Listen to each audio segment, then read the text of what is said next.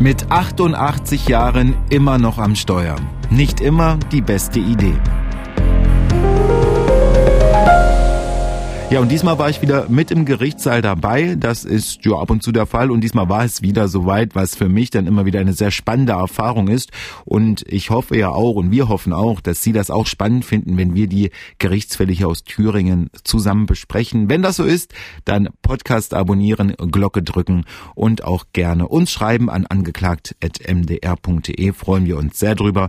Und wir freuen uns natürlich auch, die Geschichten aus dem Gerichtssaal Ihnen zu erzählen. Und heute, das kann ich schon mal sagen, ein Mann, 34er Baujahr, also 88 Jahre alt, der da angeklagt war. Er kommt mit einem Stock und mit einer Einkaufstüte zur Verhandlung, hatte seinen Anwalt mit dabei und es geht um Grunde genommen um unerlaubtes Entfernen von einem Unfallort, so das Juristendeutsch.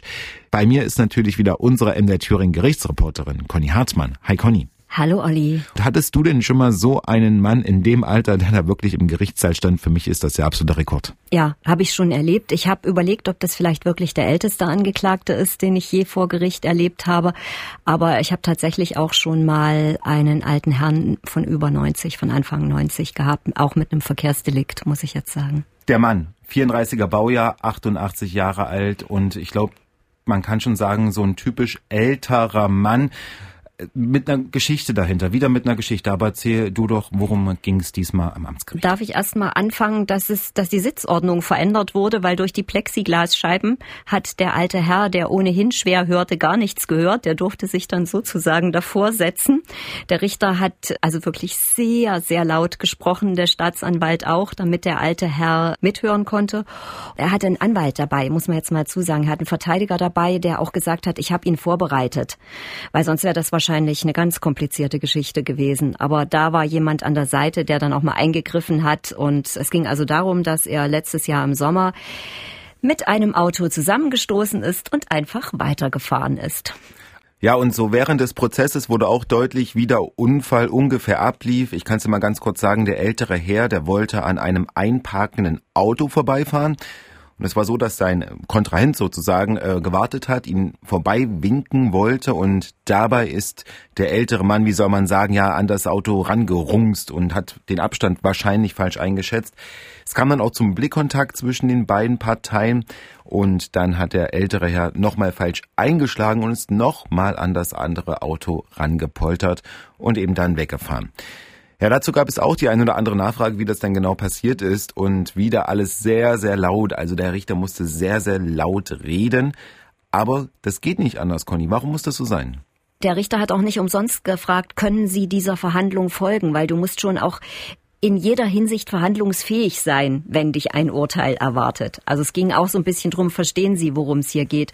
Und ich habe auch erst gedacht, ist der ein bisschen durcheinander, aber der war tatsächlich, glaube ich, aufgeregt, der alte Herr, weil hinter dieser Unfallflucht, die ihm vorgeworfen wurde, steckte nämlich eine für ihn viel dramatischere Geschichte. Genau so ist es. Und der ältere Mann, der kam nämlich auch mit so einem Einkaufsbeutel und ich dachte, oh, war der gerade noch einkaufen? Aber nee, es waren da Sachen drinne, hat der Verteidiger dann auch gesagt, die wichtig sind für den Fall. Und tatsächlich, Einkaufsbeutel ist ein gutes Stichwort, weil es ging tatsächlich äh, auch um einen Einkaufsmarkt. Ja, so ist es. Und er hat, er war halt immer noch aufgeregt, weil, ich sag's mal kurz, er war in der Kaufhalle einkaufen mit seinem Auto, ist zurückgefahren und dort hat er dann festgestellt, dass er seine Brieftasche nicht mehr hat. Und dazu hat er aber jetzt, glaube ich, zehn Minuten gebraucht, um das zu erzählen, was ich jetzt in einer Minute erzähle. Und er war also immer noch total aufgeregt, weil seine Papiere weg waren und hat gesagt, stellen Sie sich mal vor, was das für mich bedeuten würde, wenn ich die alle neu beantragen müsste. Das war also so sein vordringliches Problem. Dann hat er eingeräumt, dass er da mit jemandem zusammengestoßen ist. Und was ich dann ganz beachtlich fand, war, dass er gesagt hat, ich hätte mich ja eh nicht ausweisen können. Ich musste ja erst meine Papiere holen. Und er hat dann auch gesagt, ja, es gab diesen Fall und er ist dann weitergefahren. Also er hat sich von diesem Unfallort entfernt, aber er wollte unbedingt diese Papiere wieder haben und wollte dann zurückkommen. Es war nämlich viel wichtiger, dass seine Ausweise und auch seine Zulassung und eben alles weg war. Ja, also vielleicht nochmal ganz kurz so, ich habe auch erst gedacht, oh, ist der ein bisschen verwirrt, aber hatte ich eigentlich dann irgendwie nee. am Ende nicht so das Gefühl. Er hatte einfach Sorgen, dass seine Papiere weg sind und ja. wir kennen ja die Bürokratie, dass das dann viel Aufwand für ihn bedeutet. Und vor Gericht ist man aufgeregt, wenn ich das kurz einfügen darf. Ich gehe ja da fast täglich hin, aber ich stand irgendwann mal in eigener Sache vor Gericht. Ich war jetzt nicht angeklagt, aber es war eine Zivilsache. Junge, Junge, habe ich gedacht, wieso bin ich denn heute so aufgeregt?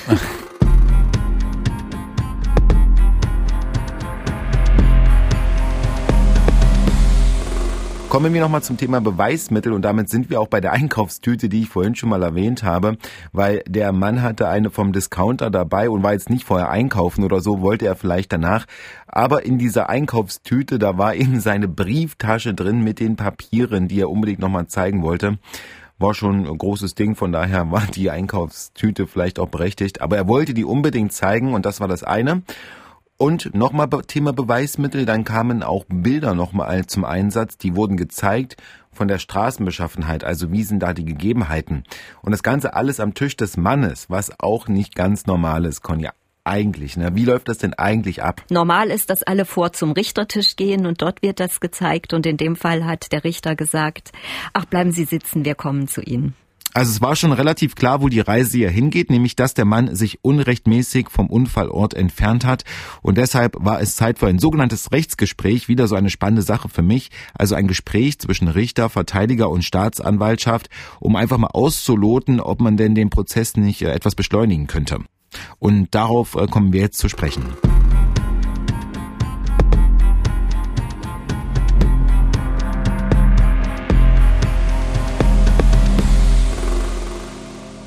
Rechtsgespräche werden oft geführt. Also gerade in diesen kleinen Sachen ist das sehr oft der Fall. In großen Sachen bei großen Drogenprozessen geht es ja dann drum, kürzen wir den Prozess ab, haben wir vielleicht 40 Verhandlungstage weniger, dafür einigen wir uns jetzt, was rauskommen könnte. Und bei den kleinen Sachen ist das wirklich Alltag, dass man darüber spricht, weil da ging es ja auch aus meiner Sicht zumindest in diesem Gespräch um eine menschliche, um eine menschliche Lösung und um eine Lösung, eigentlich um eine schnelle Lösung, weil das, was da besprochen wurde, das wird auf den Angeklagten noch zukommen. Es wurde nämlich besprochen, ob das Verfahren eingestellt wird. Also dem Mann hat er eine Geldstrafe gedroht oder mhm. eine Geldstrafe stand da im Raum und es stand zur Debatte, ob dieses Verfahren gegen ihn eingestellt wird, aber mit dem großen Einwand, dass er salopp gesagt den Lappen abgeben muss, den Führerschein genau. abgeben muss. Und dann haben sich äh, Verteidiger und der ältere Herr haben sich dann zurückgezogen, haben ein Gespräch geführt. Ganz kurz beraten, ganz kurz. Man ganz, ganz kurz beraten. In der Zeit war auch der Referendar hat sich auch beraten mit seinem Vorgesetzten, weil das muss ja man genau. Wenn ein Referendar die Staatsanwaltschaft vertritt, dann muss der bestimmte Sachen, zum Beispiel Einstellungen mit dem Staatsanwalt, der das Verfahren bearbeitet, äh, absprechen. Und das ist, glaube ich, so ein typischer Paragraph, ne, der 153.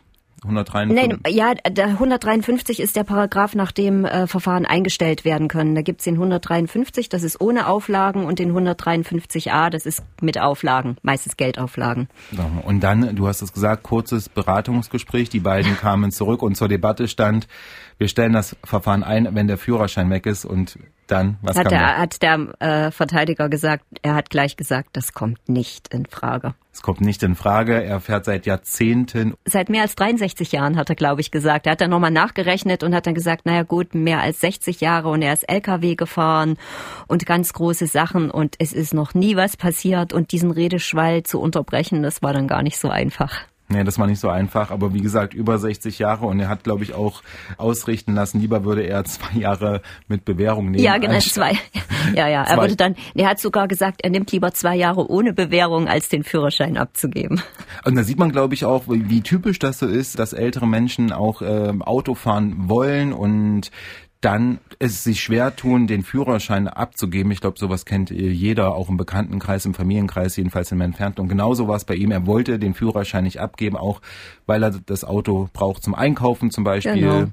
Und äh, auch um ja zum Arzt zu fahren und so weiter und so fort. Also das kam nicht in die Tüte. Nee, also ging es weiter und der Richter hat gesagt, er will jetzt doch noch mal den Zeugen hören, wie das passiert ist, weil der Angeklagte hat ja gesagt, er habe dem Zeugen gesagt, er kommt gleich wieder, er muss nur seine Papiere holen.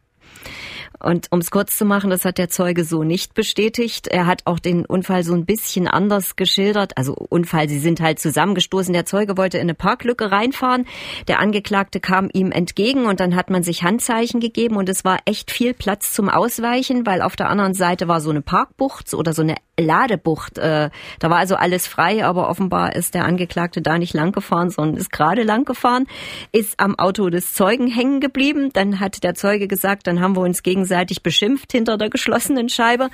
Und dann ist der Angeklagte weitergefahren und dabei ist er aber dann nochmal richtig hängen geblieben am Auto, weil er offenbar nicht genug eingeschlagen hat. Das wusste der Zeuge nicht. Und dann hat er gesagt, ich habe nur schnell in den Rückspiegel geschaut, um wenigstens ungefähr das Kennzeichen noch zu erkennen. Er hat dann ungefähr eine halbe Stunde gewartet, auf die Polizei nämlich. Und in dieser Zeit ist der Angeklagte auch nicht zurückgekommen. Hm. Und der Angeklagte hatte gesagt, es waren vielleicht so 10, 15 ja. Minuten, als er wieder zurückgekommen ist. Das hat der Zeuge so nicht gesagt. Mhm. Das heißt, er, der Zeuge hat auf die Polizei gewartet, ist dann auch zur Polizei auf, einen, genau. äh, auf eine Dienststelle gefahren, ja. hat das zur Anzeige gebracht ja. und hatte auch das Auto des älteren Mannes ja. dann am nächsten Tag entdeckt. Ne? Ja, er hat gesagt, ihm, ihm, war klar, das konnte nur irgendwo in der Gegend stehen, weil er hatte nicht das komplette Kennzeichen, hat dann so ein bisschen rumgeguckt und hat es dann tatsächlich auch auf einem Parkplatz gefunden und hatte da zumindest dann sozusagen die Nummer, damit die gegnerische Versicherung, wie das vor Gericht heißt, seinen Schaden ersetzt. Aber so ist es ja gar nicht gekommen sondern er hat seinen Schaden erstmal über seine Kasko geltend gemacht und hatte damit wirklichen Schaden, nämlich er ist hochgestuft worden. Er ist hochgestuft worden. Das sollte dann auch in die Urteilsbegründung mit einfließen, mhm. warum es zu einer, zu einer Strafe kam. Also der Zeuge hat das dann, hat den Unfall geschildert und dann war noch ein Zeuge da, ein Polizist, der wurde dann aber. Der wurde entlassen, das war nicht mehr nötig, ihn zu hören, weil der Angeklagte, ja, selbst wenn ich sage, das ist ja immer die Nummer, Zettel hinter, hinter die äh, Scheibe machen reicht nicht. Man muss warten und zehn Minuten reichen nicht. Also ich weiß das aus eigener Erfahrung, ist mir auch passiert. Ich habe ein stehendes Auto angefahren. Man muss wirklich warten, bis die Polizei kommt. Man kann da nicht einfach wegfahren, Zettel mit äh, Personalien dalassen. Das ist Unfallflucht. Hätte ich Weil jetzt gedacht. Es kann ja, nee, es kann ja sein, dass du völlig betrunken oder unter Drogen, weißt du, da bist oder dann sagst, da ist jemand anders gefahren. Du musst warten, bis der Unfallbeteiligte kommt, also der Besitzer des Autos, oder bis die Polizei da ist. Also die gute alte äh, Zettel an die Scheibe Variante. Vergiss es. Hm. Das reicht nicht. Okay. Zeuge war da, hat ausgesagt, äh, da hatte der Verteidiger noch so ein bisschen Nachfragen, aber auch nur Kleinigkeiten, um wahrscheinlich die Strafe so ein bisschen äh, abzumildern, weil eigentlich lag ja alles auf dem Tisch, wo, genau. worauf das hinausläuft. Und dann kam es auch dazu zu Plädoyers. Mhm. Plädoyers gehören zu jedem Verfahren dazu. Wenn es nicht eingestellt wird, mhm. wegen irgendwelchen anderen Sachen. Dann, wenn es ein Urteil gibt, muss vorher plädiert werden. Jeder stellt dann seinen Antrag und begründet diesen Antrag. Und in dem Zusammenhang fand ich spannend, dass der Staatsanwalt, Referendar, muss man ja sagen, die haben die Möglichkeit, oder nicht die haben die Möglichkeit, sondern die machen die Plädoyers dann auch eigenhändig Natürlich. und frei. Und äh, der hat das dann aber während des Prozesses quasi schon äh, formuliert und auch mit seinem Handy gearbeitet, um äh, die, die Höhe der Geldstrafe auszurechnen. Ja, ne? ja. Wie ist das modern, modernes Gerichtswesen? Ja. Also ich sag jetzt mal, erfahrene Staatsanwälte müssen natürlich nicht mehr rechnen. Die haben, das hast du im Kopf. Wenn einer 1500 Euro im Monat Rente kriegt, dann ist völlig klar, dann ist der Tagessatz 50 Euro, weil durch 30. Also ich glaube schon, dass sie das, dass sie das im Kopf haben und dass die, vor allen Dingen, wenn jemand äh, das Plädoyer hält, dessen Fall es ist, dann hat er das ohnehin im Kopf. Aber so Staatsanwälte werden ja eingeteilt zur Sitzung. Der Amtsrichter hat ja an dem Tag drei Verfahren gehabt und da kommt meistens ein Staatsanwalt, der all diese drei Verfahren vertritt. Und dann kann das natürlich, auch wenn es kein Referendar ist, ist das natürlich oft so, dass man dann so eine Handakte hat und da steht natürlich nicht alles drin und man ist mit dem Verfahren jetzt nicht so vertraut wie jemand, der das schon monatelang bearbeitet hat. Mhm. Aber das merkt man eigentlich vor Gericht überhaupt nicht. Gar nicht. Ob das jetzt die eigenen Verfahren sind. Wenn es besondere sind, kommt sowieso immer der, heißt dann sachbearbeitende Staatsanwalt. Aber das merkt man nicht. Es ist einfach, also ich habe das schon öfter erlebt, dass jemand mal nachgeschlagen hat. Also die haben ja ihre Kommentare am Tisch liegen, wo die im Buch noch blättern, welcher Paragraph, welcher Strafrahmen, was ist da, was ist hier. Das ist übrigens absolut üblich, dass erfahrene Richter und Staatsanwälte immer mal in die Kommentare gucken. Absolut üblich. Interessant, wollte ich nämlich gerade fragen, weil ich dachte auch, wie hört's ja, wir sind bei so einem kleineren Verfahren und trotzdem liegen immer so richtig ja. dicke Gesetzbücher ja. auf dem äh, Tisch, so richtig dicke Brocken, wo ich mir auch die Frage gestellt habe, äh, ja, hat man das nicht griffparat, blättert nee, man da wirklich nee. drin also rum? Also es ist, in den letzten Jahren haben sich Strafrahmen verändert, Anforderungen verändert und da muss man dann halt zum Beispiel auch gucken, ab wann gilt das, ab wann gilt das, ab wann gilt das und auch so strafprozessrechtlich, da kommen manchmal in den einfachsten äh, Sachen ganz knifflige Problematiken auf und dann muss man halt mal schnell nachschauen. Plädoyers sind da über die Bühne gegangen. Der ja. Verteidiger hat Freispruch gefordert, ja. der Staatsanwalt eine Geldstrafe und Abgabe des Führerscheins. Und dann fand ich natürlich noch, äh, ja, dann kam es dazu zu den letzten Worten, ne, wie es immer so schön heißt, des Angeklagten. Auch das gehört zu jedem Prozess dazu. Ja. Und da hatte man auch das Gefühl, dass äh, der ältere Herr nochmal sagen wollte, nachdem er verstanden hat, dass er jetzt nochmal das Wort hat, nochmal sagen wollte, wie wichtig ihm dieser Führerschein ist. Ne? Das auf jeden Fall, aber er hat halt auch nochmal darauf hingewiesen, dass er ja eigentlich gar nicht anders konnte, weil er keine Papiere hatte. Er wollte ja zurückkommen und äh, er, er hätte auch gar nicht stehen bleiben können, weil er war ja ohne seine Papiere. Und das war einfach in seinem Kopf wirklich das Wichtigere, diese Papiere wiederzubekommen. Wenn du dich erinnerst, hat er auch gesagt, Gott sei Dank hat ein ehrlicher Finder die abgegeben gehabt. Mhm. Der hat die also auch wiederbekommen.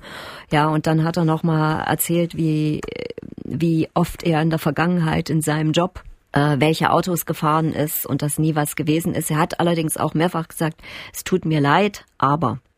Ja, es tut mir leid, aber und er hat nochmal betont, also es kam wirklich nochmal raus, dass er diesen Führerschein auf keinen Fall abgeben möchte. Es wird Zeit, dass jetzt ein Mann in den Mittelpunkt kommt, nämlich der Richter. Es wird Zeit für ein Urteil und in dem Fall war es ein wirklich junger Richter, der da das Urteil gesprochen hat und während so in großen Verhandlungen, dass er schon mal Tage dauert, bis der Hammer fällt und bis sein Urteil ausgearbeitet ist, wurde das Urteil hier in ein paar Minuten geschrieben und was da rausgekommen ist, das hören wir jetzt.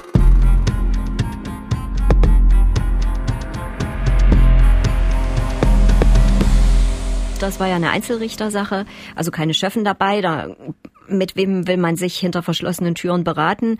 Das ist ganz üblich, dass dann der Richter sozusagen noch mal kurz nachdenkt, um es mal salopp zu formulieren und dann das Urteil auf den Zettel schreibt und da geht gar keiner raus, sondern da ist halt kurz Pause. Dann heißt es so, wir verkünden jetzt im Namen des Volkes ergeht folgendes Urteil und dann wird es verkündet. So, dann stehen alle auf, auch das gehört dazu. Jo. Und was war das Urteil in dem Fall? Also eine Geldstrafe, allerdings nur die Hälfte von dem, äh, was der Staatsanwalt gefordert hatte. Und der Staatsanwalt wollte drei Monate Fahrverbot. Das ist ja viel wichtiger für den Angeklagten gewesen. Und da hat der Richter gesagt, ein Monat noch. Ein Monat Fahrverbot. Das sieht er als angemessen an, um die Sache sozusagen gerecht zu bewerten. Die Geldstrafe wird dem Angeklagten schon leid tun. Das ist praktisch eine Monatsrente, die er da hergeben muss. Knapp 1500 Euro muss er Geldstrafe bezahlen. Und das Urteil ist nicht rechtskräftig geworden da. Und jetzt kommt das ganz, ganz große Aber. Das haben wir ja in der Pause erfragt, weil natürlich ist es so, dass der Verdacht im Raum steht. Der, der Angeklagte hat dann nämlich selber noch gesagt, ja, also das, nicht alle Beschädigungen an meinem Auto sind von dem Unfall. Da bin ich noch mal an der Säule hängen geblieben, als ich Essen geholt habe. Und dann steht natürlich der Verdacht im Raum, ist dieser Angeklagte noch geeignet, Auto zu fahren? Und dafür gibt es ein ganz äh, klares Reglement auch wenn es hier nur einen Monat Fahrverbot gab. Genau, ein Monat Fahrverbot, das ist mit das Geringste, was so ein Gericht ja. verhängen kann. Ein Fahrverbot, ja. Aber damit ist das Ende noch Nein. nicht äh, geschrieben, weil wie geht's denn weiter? Also es gibt bei Verkehrsdelikten, wo Polizei oder Staatsanwaltschaft den Verdacht haben, ui, das könnte tatsächlich an den Fähigkeiten von jemandem liegen, sei es, weil jemand äh, zugedröhnt, womit auch immer Auto fährt, oder eben weil vielleicht auch das Sehvermögen nicht mehr in Ordnung ist, oder weil vielleicht tatsächlich die Fähigkeiten, die geistigen und körperlichen Fähigkeiten nicht mehr vorhanden sind. Und in dem Fall kann die Ermittlungsbehörde, also Polizei oder Staatsanwaltschaft, die Akten dann an die Führerscheinbehörde geben. Und die prüft das dann. Und für den Fall, dass auch die Führerscheinbehörde da Zweifel dran hat, dann kann jemand natürlich zur medizinisch-psychologischen Untersuchung eingeladen werden, um zu schauen, ob die Fähigkeiten noch vorhanden sind. Dieser berühmte MPU-Test, Ja. der ja auch droht, wenn man härteres Vergehen im Straßenverkehr gemacht hat, Ja. gilt auch für ältere Ja. Menschen, wo man äh, vielleicht die Vermutung hat, dass es nicht nicht mehr Dass so die Fähigkeiten nicht mehr reichen, würde ich jetzt Hm. mal. Ich weiß nicht, ob das die offizielle Formulierung ist, aber ja. Damit war der Fall geschlossen. Der Mann ist dann mit seinem Anwalt, hat den Stock, das kann man auch noch dazu Mhm. sagen, kam er mit einem Stock, ist mit dem Stock raus und rein. Und ähm, ja, der Verteidiger hat dann noch gesagt, er übersetzt das ganze Urteil mal, Ja, auch um dem Mann klarzumachen, äh, was ihm da jetzt, ja, wozu er jetzt quasi verurteilt Genau. ist und äh, wie es weitergeht. und dass er sein Auto für einen Monat stehen lassen muss, wenn das Urteil rechtskräftig wird. Da musst du deinen Führerschein dann abgeben. Dann musst du zur Polizeibehörde gehen und musst für diesen Monat deinen Führerschein dort abgeben. 88 Jahre, Conny, ne? Das ist, Ja. äh, wie, wie du schon sagtest, wahrscheinlich, äh, also auf jeden Fall der älteste Angeklagte, den ich miterlebt habe. Okay. Vielleicht sollten wir noch mal sagen, äh, das Urteil ist schon ein relativ mildes Urteil, insbesondere eben, weil das Verkehrszentralregister leer war. Der Mann hatte keine Punkte. Also wenn du da natürlich schon Einträge ohne Ende hast, dann ballert's hinten auch ganz anders. Und er war auch noch nie strafrechtlich in Erscheinung getreten und er hatte ein Geständnis abgelegt. Andere Frage, vielleicht ganz zum Schluss wirklich, warum ist denn der Fall, warum landet so ein Fall eigentlich vor Gericht? Ich meine, kann man das nicht im Schriftlichen äh, irgendwie? Das wäre vielleicht mit einem Strafbefehl möglich gewesen. Ja, das wäre möglich gewesen, dass man da jemanden einen Strafbefehl schickt. Das haben wir ja auch schon gesagt. Das ist dann ohne Verhandlung, muss man einfach nur akzeptieren. Ich denke, in dem Fall ging es der Staatsanwaltschaft vielleicht tatsächlich darum, sich diesen Angeklagten einfach mal anzuschauen. Ein Fall vom Amtsgericht, alltäglicher Fall, ähm, der aber wieder viele Besonderheiten hatte, auch wieder viele juristische Feinheiten. Und das war's für diesmal. Vielen Dank, Conny. Bis zum nächsten Mal, Olli. Ja, bis zum nächsten Mal. Und wenn Sie jetzt noch Fragen haben oder uns schreiben möchten, dann schreiben Sie uns gerne an angeklagt.mdr.de und natürlich den Podcast abonnieren. Ganz, ganz wichtig, damit Sie keine Folge mehr hier verpassen.